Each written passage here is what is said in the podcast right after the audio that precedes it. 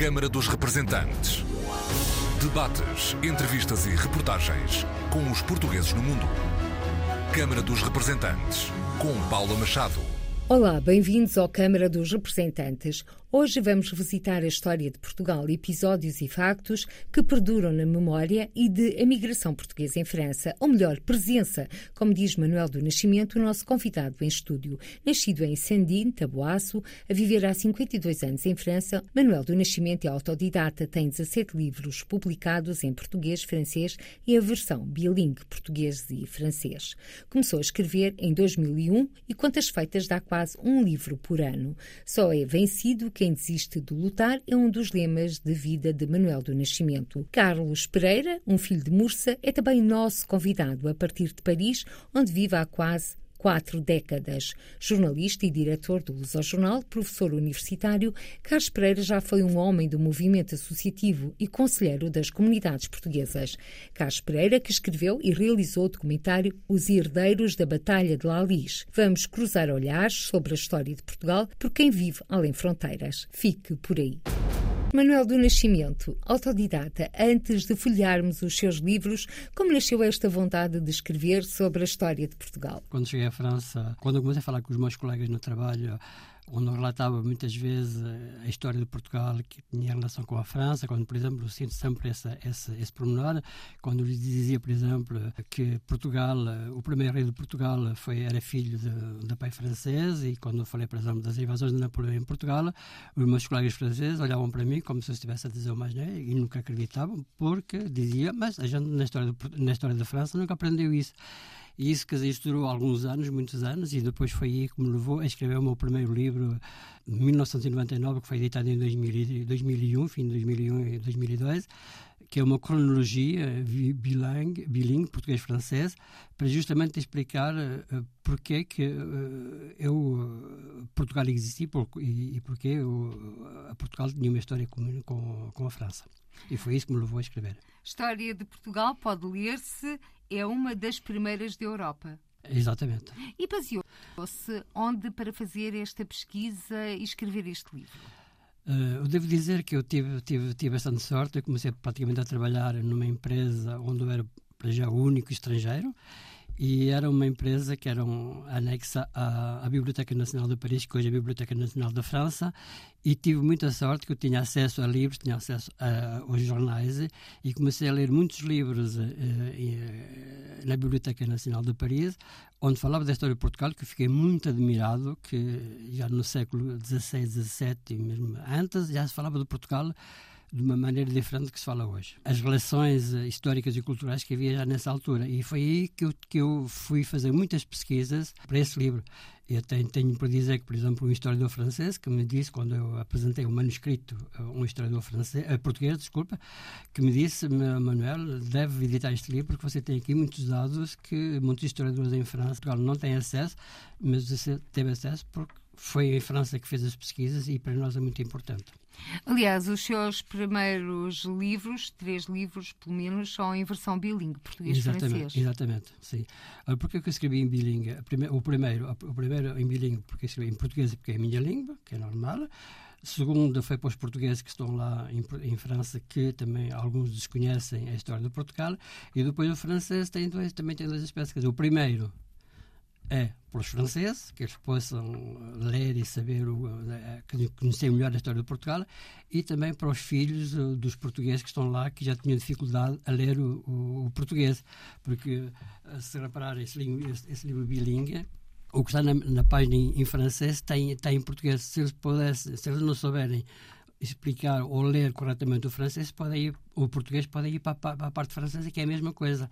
E teve muito sucesso porque os professores de português lá em França disseram que era o, uma ferramenta de trabalho para os professores e para os alunos. Vamos então uh, recapitular três primeiros livros em versões bilingue, português-francês.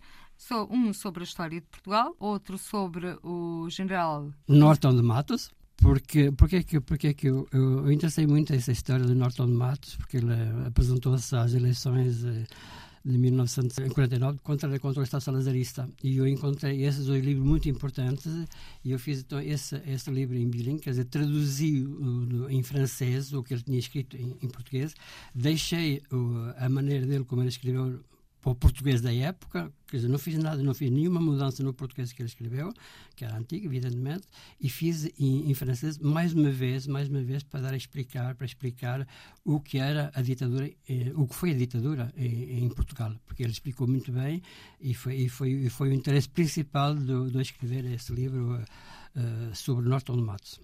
Depois, depois também escrevi um também sobre, sobre o 25, uh, não, estou a mentir, sobre a participação de Portugal na Primeira Guerra Mundial, que foi outro aspecto que os franceses conheciam totalmente que Portugal tinha participado na Primeira Guerra Mundial.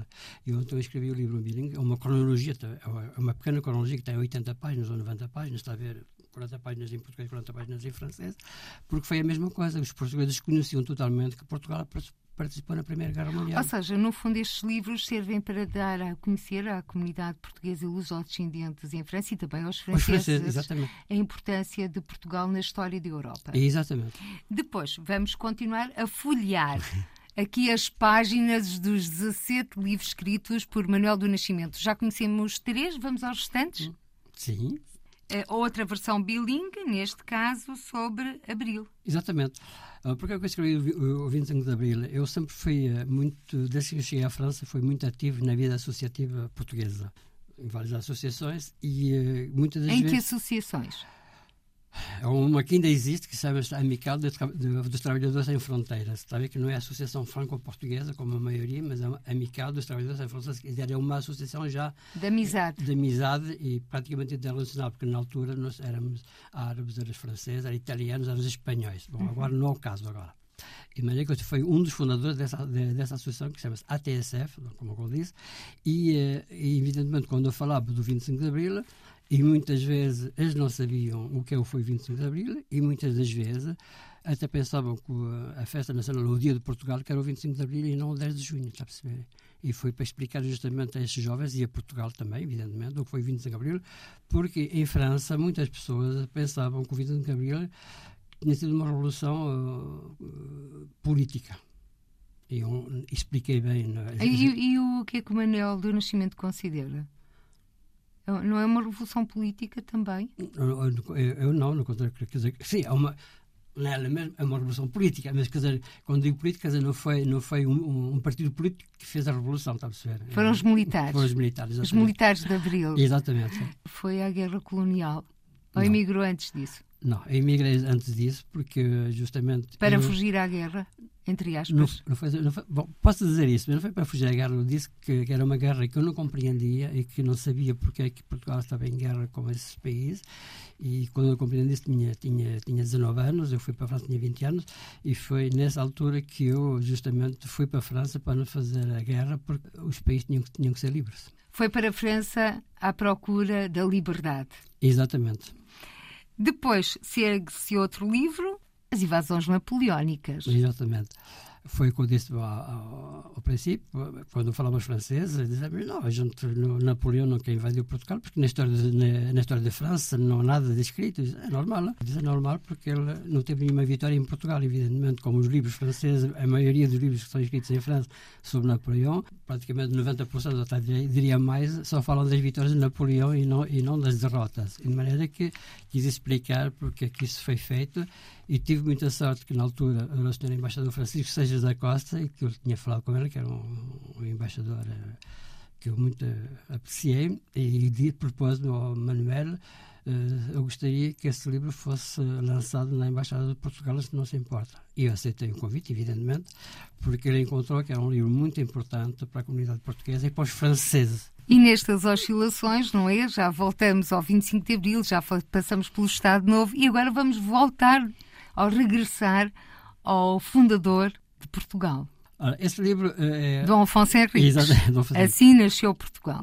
Esse livro foi, foi praticamente um pedido, um pedido de, de, vários, de várias pessoas na vida associativa e, sobretudo, muitos jovens que me quiseram, que me fizeram perguntas quando Portugal foi fundado, quem o fundou e porquê. E eu, então, nesse livro, quis explicar como nasceu Portugal, do Afonso Henriques, como nasceu, e, não, e assim nasceu Portugal.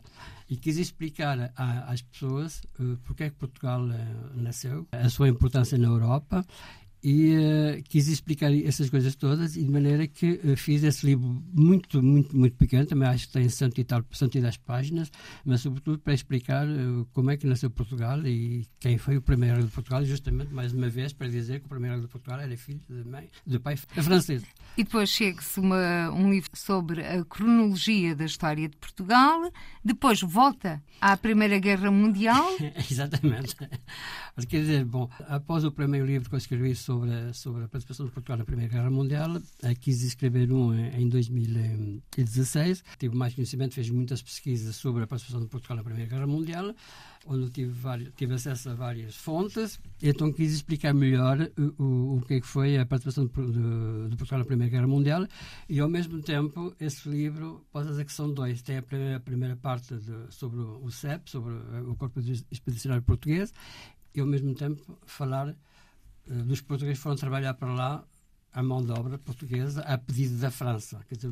A segunda parte desse livro quis explicar que os portugueses falam ao princípio foi a pedido do, do Estado francês. Os primeiros, os primeiros. E depois há mais livros sobre este tema. Depois, depois há mais outro livro também, em 2018, quis fazer, eh, para o centenário da, da Batalha de Laris de 1918, quis fazer um outro livro que chama-se Os Esquecidos, isso é em francês, como o primeiro, como o segundo, é justamente Os Esquecidos da Batalha de Laris, os, os soldados portugueses esquecidos da Batalha de Laris. E quis, quis explicar ainda mais, com mais detalhes, o porquê que foram esquecidos. E depois há um livro sobre Napoleão, e agora Vamos voltar à Batalha de Lalis. O 9 de abril de 1918 foi um desastre, ponto de interrogação. É o título do seu segundo mais recente livro, se é que assim se pode dizer, ou o seu 16 livro, Manual do Nascimento. E agora vamos chamar uh, o Carlos Pereira, que está em França, a juntar-se à nossa conversa. Batalha de Lalis, que também levou o Carlos Pereira a realizar um documentário, Os Herdeiros da Batalha de Lalis. Sim, muito boa tarde, Paula. É um grande prazer estar aqui contigo e, e, e na presença do Manuel do Nascimento, que, como disseste agora, é, é, mais um pedagogo do que um escritor, porque os livros que ele escreve ajudam a perceber, nomeadamente a quem é francês e que não conhece muito de perto, ou a quem é lusodescendente, a história de Portugal, e ela não é assim tão simples como isso explicar, e ela não é assim tão fácil como muitas vezes se diz. Um, o filme que eu realizei uh, já, já saiu em 2018, depois teve uma vida conturbada por causa da pandemia e vai sair agora em DVD no dia 1 de julho, portanto agora nos próximos dias. É um, um filme que também ele tem esta vertente pedagógica que é de explicar aos franceses, era pelo menos essa a ideia inicial, provavelmente que não teve uh, o engenho e arte que, que gostaria de ter para, para poder transmitir isso, mas era de mostrar aos franceses e aos portugueses de França que Portugal já, já, já veio cá combater durante a Primeira Guerra Mundial, já veio ajudar os franceses quando eles precisavam de defender as suas fronteiras e Portugal esteve cá nesse momento, um momento conturbado em que Portugal estava, tinha entrado na, na Primeira República, um, um momento onde era, era, era ainda uma, uma situação política muito frágil, mas Portugal entrou porque queria preservar as suas colónias, certamente. Eh, pouco importa as razões agora, mas Portugal entrou nessa guerra e mandou para cá muitos milhares de homens combater. Essa história, eh, ela não era conhecida pelas razões que dizia há bocadinho o Manuel do Nascimento, pelos franceses, uh, passa despercebida praticamente, um, aparece de vez em quando uma frase num livro ou outra, uh, e também pelos portugueses que moram em França, que muitas vezes sabiam que havia alguém da terra deles que tinha participado na guerra, mas não percebiam bem o que era essa guerra e porque é que os portugueses participaram na guerra. Foi aquilo que eu tentei fazer, que foi de uh, fazer o que eu costumo fazer todos os dias, de fazer entrevistas, uh, e no fundo compilei as entrevistas que fiz durante uh, uns 14, 15 anos, e fiz e contei a minha história, à maneira que eu sei, utilizando essas entrevistas que eu tinha feito durante esses anos. o filme chama-se Les Héritiers de la Bataille de la Os Herdeiros da Batalha de Alice e vai sair em DVD em complemento a um outro filme que se, que se chama em francês Héros de Flandre uh, e que não é mais do que o filme sobre o Herói Milhões que saiu em Portugal há, um ano ou dois anos, já não me lembro bem, uh, e uh, o Herói Milhões é de Mursa, eu também sou de Mursa, então sou, é, portanto isto é uma coincidência, eu não sabia que filme é que era, vieram-me propor de publicar o meu filme documentário em complemento a um filme de ficção e eu achei a ideia boa e quando vi que era sobre o Milhões, que era um homem da minha terra, ainda mais contente fiquei. Portanto, não há coincidências, Carlos Pereira Caso, para quem dizer. Sabe, Mas voltando à tua história, nesses anos que fizeste essas entrevistas, que conclusões é que chegaste? Qual é a leitura que fazes? Houve alguma que te tivesse tocado mais? Olha, eu, eu ouvi uh, em pequeno tantas histórias sobre a Primeira Guerra Mundial. Primeiro porque a minha avó me contava, me, me, me levava a descobrir a aldeia onde eu vivi quando cheguei de África uh, e, e, havia um senhor da minha terra que estava sempre junto à casa dele, em frente à casa, e ela dizia-me respeitinho, este senhor andou na guerra. Mas pronto, eu era uma criança, não tínhamos os telemóveis de hoje, para mim a guerra era muito abstrato ainda. Depois, eh, eu sou do Conselho de Mursa e, e, e portanto, ouvia histórias sobre o Milhões e, portanto, e sobre a sua participação na guerra. Mas, eh, francamente, eu não me lembro de ter aprendido a Primeira Guerra Mundial na escola. Aprendi eh, a Segunda Guerra Mundial, lembro-me muito bem da Primeira, provavelmente aprendi e esqueci, não sei.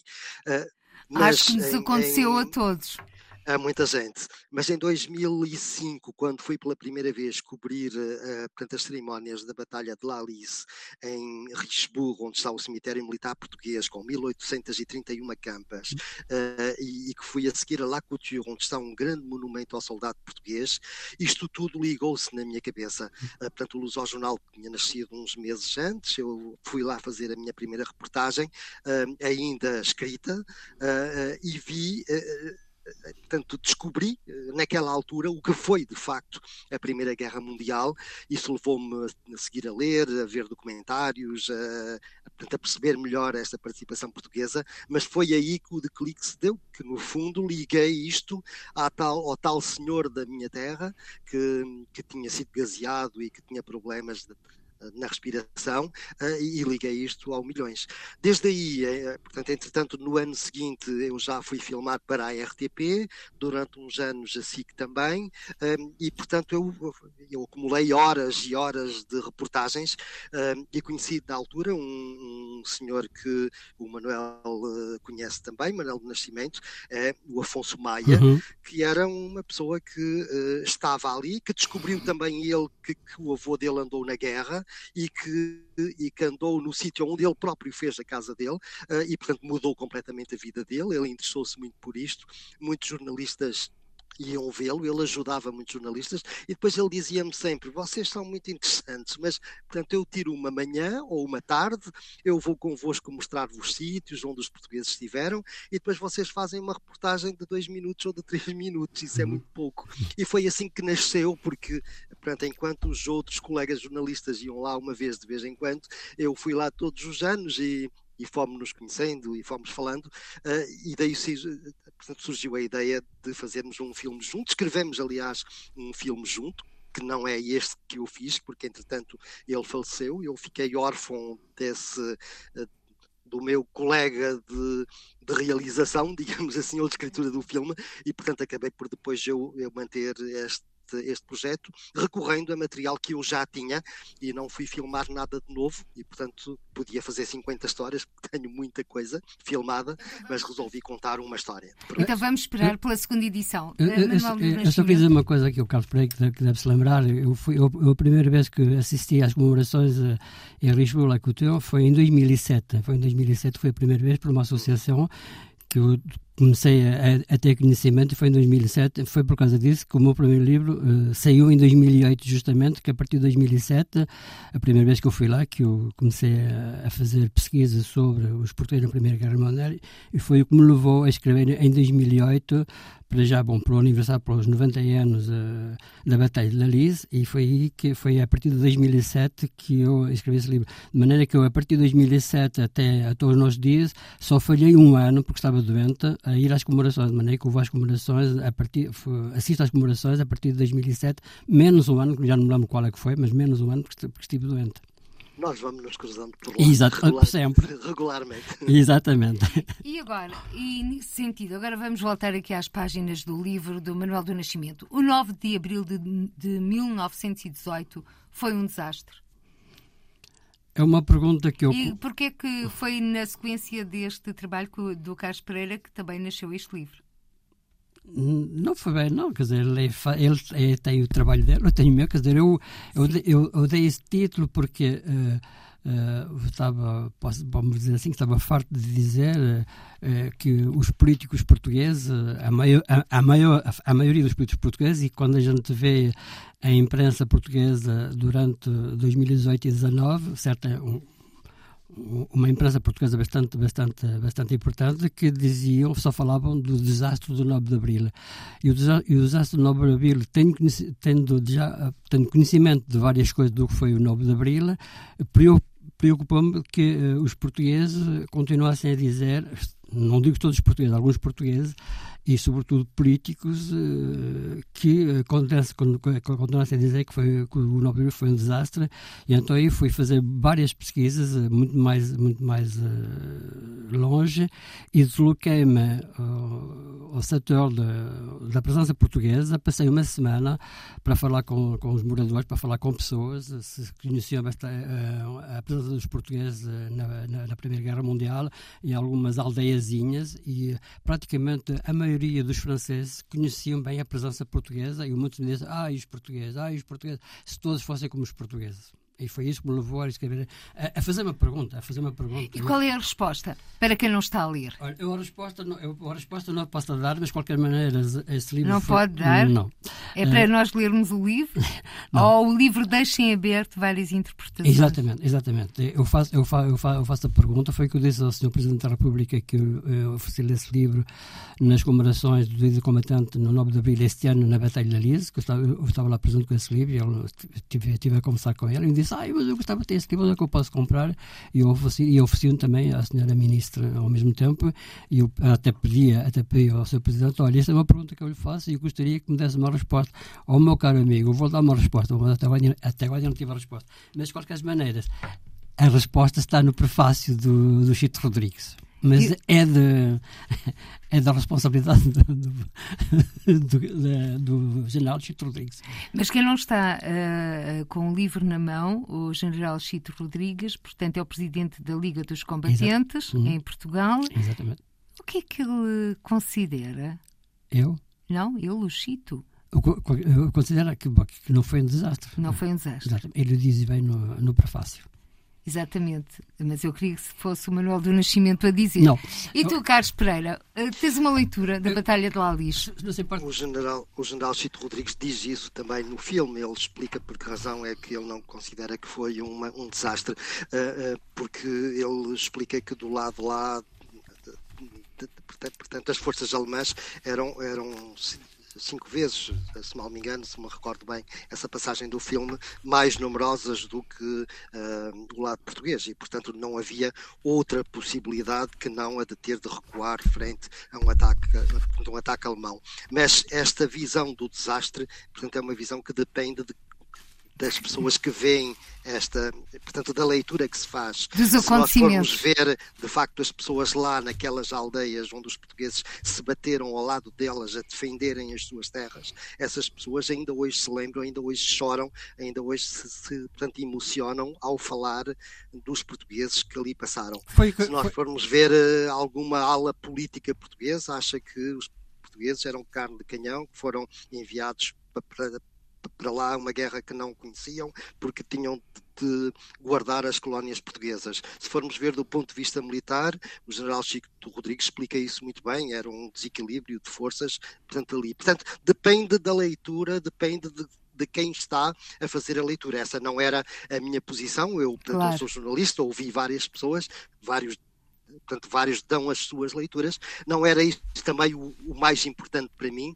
O mais importante, portanto, era dizer que os portugueses vieram participar nessa guerra. Era passar e o, que é que ficou hoje dessas pessoas. Ainda hoje há uma filha de um português portanto ainda está cá, ainda é, ainda é viva, eh, portanto a Felícia ainda Exato. esteve agora no 10 de junho na Embaixada uhum. de Portugal, eh, que, que, eu conheço é a única sobrevivente ainda filha de um soldado português, as, os outros que eu entrevistei já, já faleceram todos, infelizmente, mas portanto a leitura é diversa segundo as pessoas e não há não há, eu acho que o Manuel uh, Nascimento faz muito bem em não dar uma resposta, porque não há uma resposta óbvia, depende se nós estamos a ver isto do ponto de vista político, depende se nós estamos a ver isto do ponto de vista militar, uhum. depende se nós estamos a ver isto do ponto de vista social.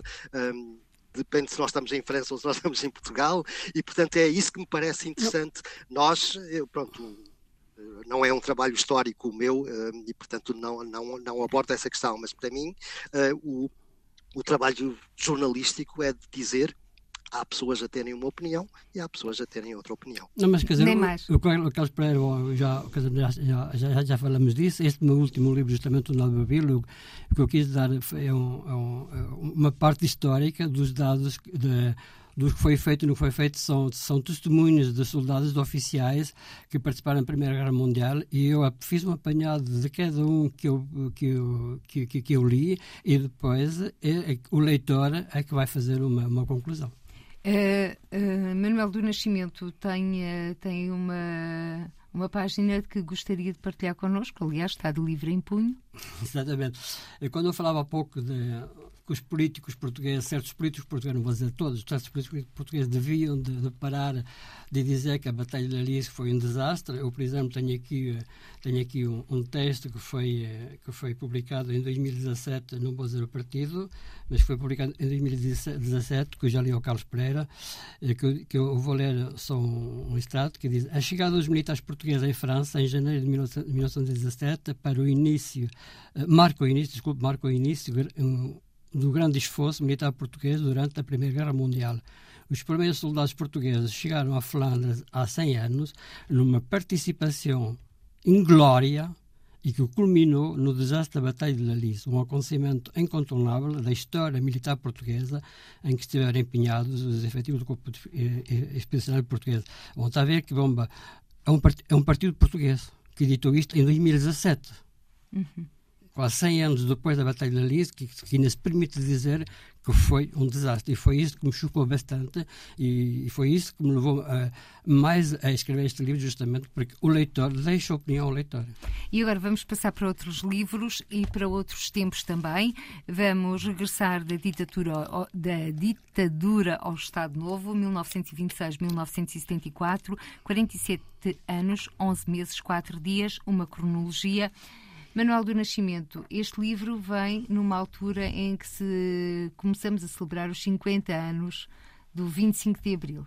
Foi. E que já vivemos mais tempo em democracia do que em ditadura. Exatamente. Esse livro eu quis fazer justamente para explicar que já vivemos mais tempo em democracia que, eh, que em ditadura, por causa disso estamos 47 anos.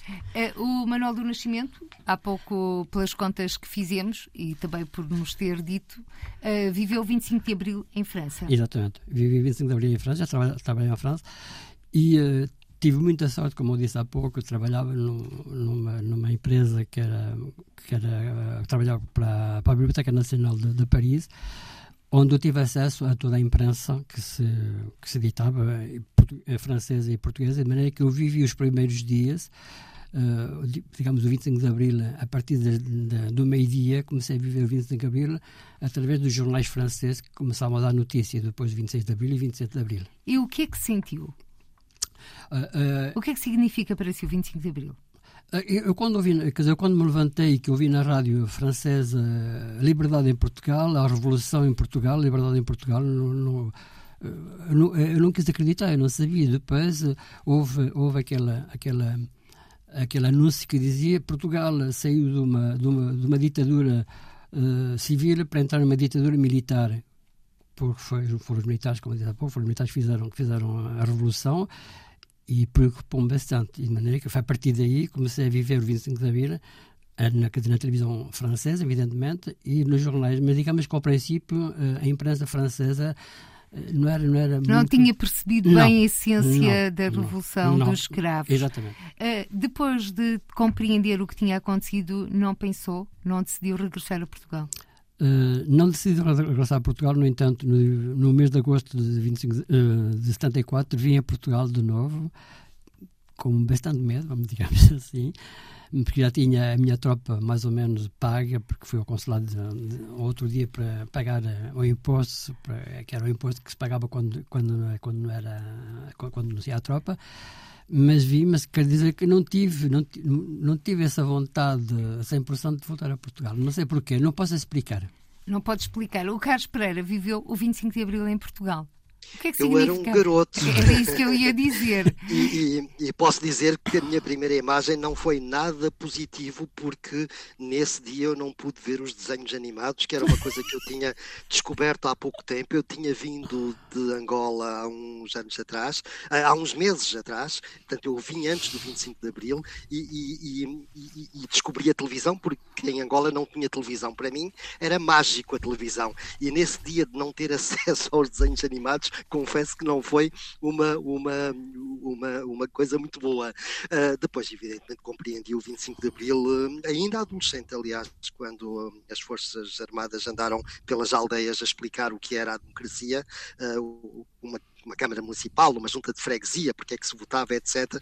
Eu acompanhava sempre a minha avó e depois o meu avô, não queria saber de política para nada, eu chegava à casa e ele tinha que levar, porque eu tinha que lhe repetir tudo e ele, e ele, ia, que não me podia negar nada, coitado, ficava a saber tanto como eu, porque ouvia as minhas explicações. Portanto, eu aprendi o 25 de Abril e a democracia assim, com os militares e sentado no chão na primeira fila da escola da minha aldeia de Candedo, no Conselho de Mursa. E agora pergunto, o que é que levou Carlos, o que é que te levou a emigrar, Carlos Pereira? Eu, eh, eu entretanto, fiz o meu 12 ano em Mirandela, um, queria entrar numa faculdade e não consegui entrada, não havia ainda, uh, portanto, vagas em número suficiente, esperei ainda um, um ano, uh, aumentei um, e eu tinha uma, uma nota que eu pensava boa, porque eu era o menino, menino bonito da aldeia e da mamã, uh, e depois não ter entrado, confesso que, que portanto, os meus pais ficaram muito tristes e eu resolvi vir para a França e entrei em França e, e depois ainda aqui estou, já quase há 40 anos. Quase há 40 anos, Carlos Pereira em França. E porquê estarmos a falar destas histórias de vida? Porque um dos livros, o mais recente livro do Manuel do Nascimento, tem a ver com a presença portuguesa em França. Sim, o meu último livro, uh, que é escrito em francês, eu quis uh, explicar uh, melhor. Foi um livro que me levou a, vamos dizer, sete ou oito anos de pesquisas, que já há muito tempo que eu, comecei com esse livro, fazia apontamentos de coisas que eu queria fazer, de coisas que eu queria pesquisar, mas, portanto, com acesso a, a dados oficiais uh, sobre várias coisas, de maneira que foi o que me levou a escrever esse livro, A Presença Portuguesa em, em França, para explicar, eu começo, eu começo esse livro com pessoas como artistas e, que, e outros literários que chegaram à França muito, muito, muito cedo, porque o primeiro data do século XIII, e depois para acabar com a presença portuguesa, com a presença portuguesa uh, que chama-se hoje imigração, para acabar com, com a presença portuguesa em França, quer dizer, as pessoas foram trabalhar para lá. Aliás, neste livro, o Manuel do Nascimento omite a palavra imigração. Eu imito porque eu não gosto muito da palavra, da, da palavra imigração. Sim. Porque a palavra, dizer, a palavra imigração eu penso que é uma palavra moderna, criada por imprensa ou, ou criada não sei por quem, porque reparo que o primeiro contrato de trabalho que foi feito entre Portugal e a França não, não se fala de imigração, fala-se de mão de obra portuguesa para a França. E eu penso que, é, que é, é a coisa mais adaptada, para mim, é mais adaptada mão de obra que imigração. Mas o Manuel do Nascimento, voltando a esta emigração, que o Manuel não gosta, mas que há muitos que se revêem nela, como imigrantes, portugueses residentes no estrangeiro. Preferia isso. Como português, português residente em França, alguma vez sentiu o estigma de ser português e de não ser francês? Não. Eu pessoalmente, não porque, como eu, disse, como eu disse há pouco, eu conheci poucos, poucos patrões em França, trabalhei alguns meses nas obras, porque bom, o meu passador enganou-me e tive que trabalhar para aí, por fez muitas promessas, fui trabalhar para aí, trabalhei uns meses, mas saí logo depressa e depois tive muita sorte, fui trabalhar, como eu era fotógrafo em Lisboa, no, no Instituto Superior Técnico, na Associação dos Estudantes, eu era fotógrafo e um dia respondi um anúncio, precisava-se de alguém que conhecia a fotografia, respondi esse anúncio, no jornal francês, respondi esse anúncio e tive muita sorte que em 15 dias fui, teve duas entrevistas e logo da segunda entrevista recebi um correio para dizer ponto você pode vir trabalhar para cá, de maneira que era o único, era o único, foi, era o único estrangeiro a trabalhar nessa empresa. Éramos 17 pessoas, eu era o único estrangeiro a trabalhar nessa nessa empresa e foi muito bem aceito, nunca me consideraram como estrangeiro, nunca me consideraram como português. Simplesmente um, uma pessoa que veio trabalhar para a França, eu expliquei as minhas razões porque é que eu vim trabalhar para a França. Uhum. Não foi objetivo de, como vários, e que maneira que eu foi, foi isso que eu, eu, nunca senti, pessoalmente nunca senti esse problema. E sente que a comunidade portuguesa em França é uma comunidade invisível ou visível? Era começa, começa agora a ser um bocadinho mais visível, mas era muito invisível. Eu lembro muito bem quando ia trabalhar, que eu apanhava o comboio para ir trabalhar para Paris e as conversas dos, das portuguesas e portugueses no comboio era baixinho. Quer dizer, eles não queriam dar a conhecer que eram estrangeiros que, eram, que falavam português, está a perceber? E eu senti essa vergonha, talvez, não sei, não posso dizer vergonha, talvez é mas bom, para, para que as pessoas não, não soubessem que eram estrangeiros, que eram portugueses, está a perceber? Era uma conversa muito baixinha entre eles, está a perceber? E hoje é diferente? Hoje é diferente, hoje é diferente. Eh, as coisas começaram a mudar depois de que houve a, a exposição universitária em 1998 e depois o Euro 2004 ainda foi avançar mais a partir daí. Euro 2004, para grande desgosto dos franceses, a taça veio mesmo para Portugal. Carlos Pereira, sentes também que esta comunidade portuguesa em França, com quem tu trabalhas diariamente, com quem tu te dás e do qual fazes parte, tal como o Manuel do Nascimento, está a ganhar visibilidade a cada dia que passa?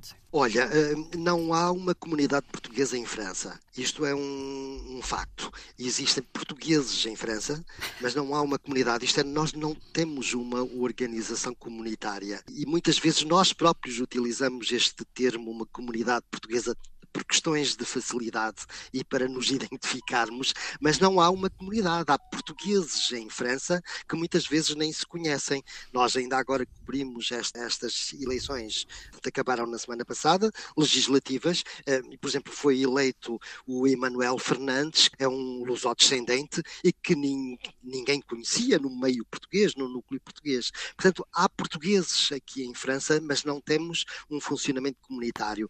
E eu eh, acrescentaria depois que ainda bem, se calhar é isso que faz da nossa comunidade uma comunidade muito respeitada em França, é porque nós estamos completamente diluídos na sociedade francesa, hum. portanto em todos os ramos da sociedade francesa, e quando o Emmanuel Fernandes foi eleito, não é por ele ser português, é pelo que fez.